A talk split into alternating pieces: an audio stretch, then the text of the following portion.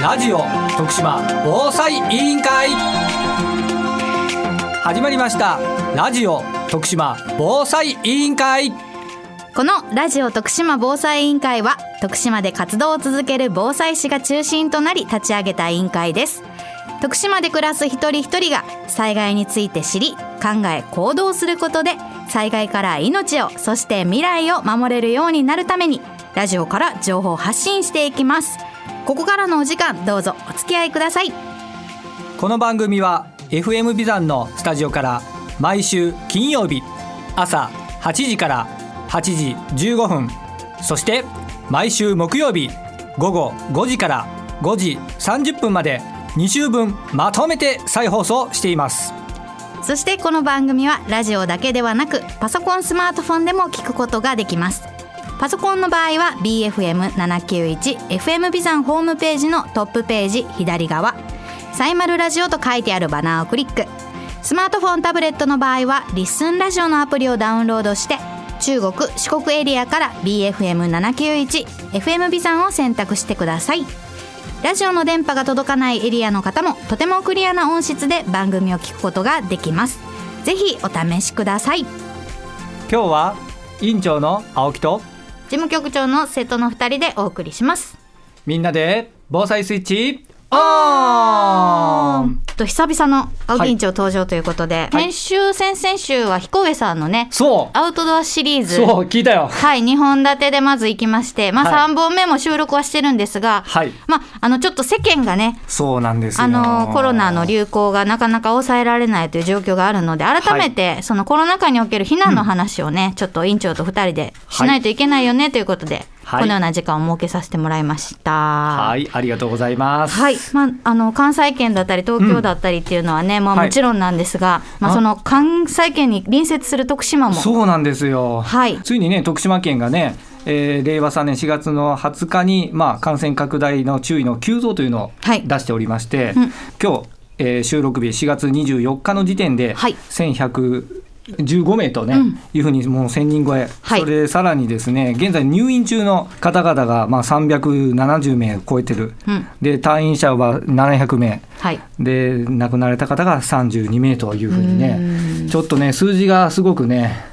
あのーやばくなってきたなと。そうですね、まあ、もちろんこう放送日である30日、はい。そしてまあ再放送が翌週の木曜日に流れてるわけですけども、はい、まあ、本当の理想といえば少しずつね、うん。感染者の数が減っていっているのを願うばかりですけれども、はい。まあ、こういうコロナ禍においても災害は、そうなんですよ。はい、やってくる可能性があるということで。そうです。コロナ禍の感染対策をしながらのね、うん。えー避難とかね災害対策っていうのをやっぱ改めてね、はい。今だからやっぱり、あのー皆さんに情報を発信しなきゃいけないなと思って、はい。今回の会を特別に設けたというありがとうございま会です。す。はい、おま願いします。改めてこういうね感染症が、えーはい。流行している際に起こる災害ということは、まあ、簡単に言うと複合災害ということになるんですけれどもそうですね。まあ、そういった時に気をつけるべきことというのは、うん。簡単に言うとどういったところですかね？まあやっぱりですね、あのーまずは事前の準備から入りましょうかね。そうですね。ね、瀬戸さんちなみに事前準備で、はい。感染でうん。対策で何かあの追加した、まあ、コロナのね、はい。なってから追加したカバンに入れたものって何かあります？そうですね、まあ、マスクを少しちょっと多めに入れたりですとか、はい。あとアルコールはい。のあの拭くやつとかですね、はい。まあ、あとは普段使ってるお薬なんかもねちょっとあらかじめ多めに準備したりっていうのは、えー個人的にしてたりとか。はいする必要があるかなとは思ってます。その通りだと思いますね。やはりあのマスク、消毒液、そして、まあ、できればあれば体温計ですね、それと先ほど言われたお薬ですね、はい。常備薬というの、で高齢者の皆さんや子どもさんは特にね、あのお薬手帳とかね、持たれてる方は必ずコピーを持ってね、あのカバンに入れておくのが一つのポイントかなと思います。はい。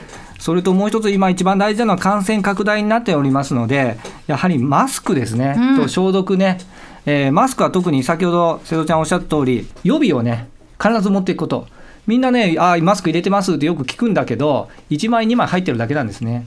えー災害避難したら何日になるかわからない避難所での生活1枚2枚でマスクはねあの耐えることはできませんのでできるだけたくさんのねあのマスク軽いので入れていただくのがポイントかなと思っております。はいまあ、そういった事前にできることのもう一つとしてはですね、はいやはりハザードマップを確認しておくっていうのはそれ大事ですね。大事になりますよね。はい、これからね台風のシーズンとかもちろん地震もそうなんですけどもシーズンが迎えますのでやっぱり危険地域に住む方はねためらわず避難できるためのハザードマップを事前に確認するということね。そうですね、まあ、ルートもそうですしじゃあ自分たちはうん家にいた、在宅避難の方がいいのか、はいこの災害の場合はどこか別の場所に避難した方がいいのかはいそういったことも前もって確認が必要になってきますね。その通りです。やはりですね、安全確保はできれば在宅避難。だけど、まあ、一つ間違えなくてほしいのが、災害時に危険な場所にいる人は、原則避難することが原則ですので、うんうんそのポイントね、間違わないようにね。そうですね、はいもう密になっちゃうから避難するのやめようっていうんではなくて、はい自宅にいることが危険だとはいいう場合はもう構わず避難をしていただいて、そうですた。だその避難先として選ぶべき場所っていうのはやはり自分の中でいくつかはい。考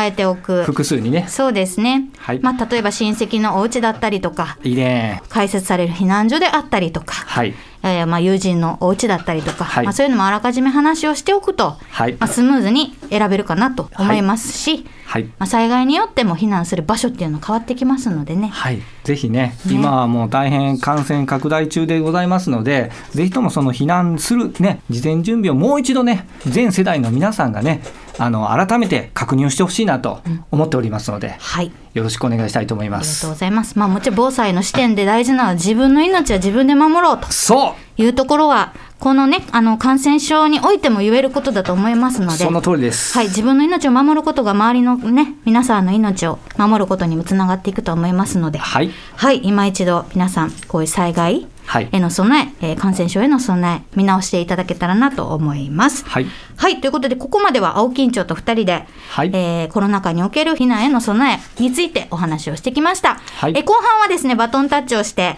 なんと、あの方がですね、なんとあの方が来るんだよね。ナルト市のフェーズフリーコンテ来たフェーズにストで、はい、もう素晴らしい成績を残されたということなので、これねその方にちょっと、もう情報はあるんですけどね、はい、お話まだ言えません。をね、伺っていきたいと思います。えー青木院長、ここまでありがとうございました。ありがとうございました。引き続き皆さん感染拡大注意ね、しっかりとお願いいたします。お願いします。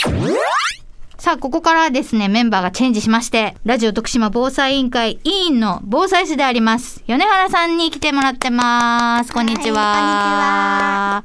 よろしくお願いします。お願いします。スタジオ収録はあんまり、そうなんです。スタジオ実は初めて本当ですよね。はい、なんか改めてよろしくお願いしますな雰囲気です。す。だいたいイベントとか。本当やね外での収録は多いですね今日あのスタジオに来ていただいたのはですね、他でもなく、なんと、とあるコンテストで、グランプリを受賞されたということで、はい、そうなんです。もうその報告をこの番組でしないほかないだろうということで、はい。何のコンテストだったのか教えてもらっていいですか？はい、ナルト市フェーズフリーアイデアコンテスト2020のグランプリをいただくここととががでできました。はい。ね。これナルト氏が主催しているこのフェーズフリーアイデアコンテストなんですけども、はいまあ、去年2020年が初開催とはなったんですが、はい。このフェーズフリーっていう言葉も、まあ、少しずつはみんな聞いたことあるかなとは思うんやけど、まあ、まだまだこう馴染みがない方も多いと思うんで、改めて紹介すると日常使いのものが非常時にもあの非常時バージョンとしてうん。使えるというような、そういうアイデアを募集していたコンテストで。なるほど、はい。まあ、平時で使ってる用途とは別のものでも、えー非常時に役立てることができるみたいなアイデアを募集されていたというコンテストになります、はい。そこでなんと50組を超えるエントリーがあった中ではい。グランプリとなったこの米原さんのアイデアなんですがはい。どういったものになるんですか？私はもうその非常時に置き換わるということでやっぱり大勢の人が身近にあるものっていうのから考え始めましてママ防災士ということで子どもたち学校、うん、学校にあるみんなが持ってる使えるものと言ったらやっぱりちょっとクリアファイルっていうので。クリアファイルですね、はいクリアファイル子供たちの身近にもあるし、はい、大人たちも身近にありますよねクリアファイル、はいはい。そこからこれを使って何かできんかなということでこのプラスチックというかこの防水な そうです。こういう素材ですもんね。とかを考えてでも紙のようでもあるということでこれを切ったり組み立てたりすることでなんかいろいろやってるうちにあの器にすることが を思いつきまして切り込みを入れることで、うん。あの災害時には1枚のクリアファイルから2つのうん食器が仕上がるという、切り込み線をあらかじめプリントしておくことによって、はい、災害時にそこをカットして組み立てるだけでお皿の代わりになったりとか、はい。なんかトレイの代わりになったりだとか。そうはい。そういったものが2つ。はい。1つのクリアファイルから2つ作れるっていうようなはい。アイデアを提案されたってことですね。そうです。ほんであの表面というか片面は横長の器。裏面は縦長の器で一応、まあ、横長だとご飯とか、まあ、カレーを入れたりとか、はいはい。まあ、パンとかそういうのを入れたり。縦長はコップみたいなイメージで,、でやっぱりクリアファイルだけだとちょっと水が漏れたりはい汁物だとこぼれたりするんですけど、ビニール袋やサランラップをちょっとつけることで災害時にはあのゴミの軽減にもなりますし、うん。クリアファイルを洗ったら何度も使えますのでそうですね、はい。持続可能なというか継続してはい。利用できるってはいいうと、ころですね。組み立て式なので使わない時は組み立てをほどいて、うん。またクリアファイルに挟んでおくと、うん。置いておくにも場所を取らないということで、うん、はい、素晴らしい。商品名とかあるんですか？防災クラフトクリアファイルと言い防ます。災クラフトクリアファイル。はいこれあの選んでくださったこう委員さんからのなんか評価みたいなんてなんか聞いたんですか？あこれをもうほんまに製品にしていろんな場所でこう使えるような形にしていったらどうですか？っていう声かけていただいて、せっかくこのグランプリいただいたので、そこまでつなげていけるようにうん。ちょっと頑張りますっていうことあで、そういうこともあったんですね。はい。まあ今回コロナ禍ということでこう大々的な表彰式っていうのは難しかったそうなんですけれども。そうで、すね。はい。市のご好意で私だけでもということであの市長さんにもあのお時間いただいてあの応接室であの終了授与していただいて、はいとてもありがたかったです。この商品をですね、ぜひあの作ってはい。広げてはい。いく活動もねしていきたいなと思いますので、はい、またなんか協協力いただける企業さんとかね。いれ,、いればちょっと、はなんか声かけていただきたいなはという、い、いつでもご連絡ください。よろしくお願いします。はい、お願いします。はい、ということで今日はあの、鳴門市が主催するフェーズフリーアイデアコンテストのグランプリを受賞した委員の米原さんと一緒にお送りしてきました。米原さん今日はどうもありがとうございました。はいこちらこそありがとうございました。じゃあ最後いつもの,、はいいつものえー締めでいきたいと思います。今日は委員の米原と事務局長の瀬戸の二人でお送りしました。来週もみんなで防災スイッチオンあーん FM ビザンからお送りしてきましたラジオ徳島防災委員会今週はここまで再放送は毎週木曜日午後5時から午後5時30分まで2週分まとめて再放送しています。そちらもぜひお聞きください。ラジオ徳島防災委員会では徳島で活動する防災士を中心としたメンバーが災害から命を守るため未来を守るためにラジオから防災に関する情報を発信していきます。番組ではあなたからのご意見やご感想お悩み相談もお待ちしております。メッセージはリクエストアットマーク BFM.jp リクエストの綴りは REQUEST アットマーク BFM.jp までお送りください。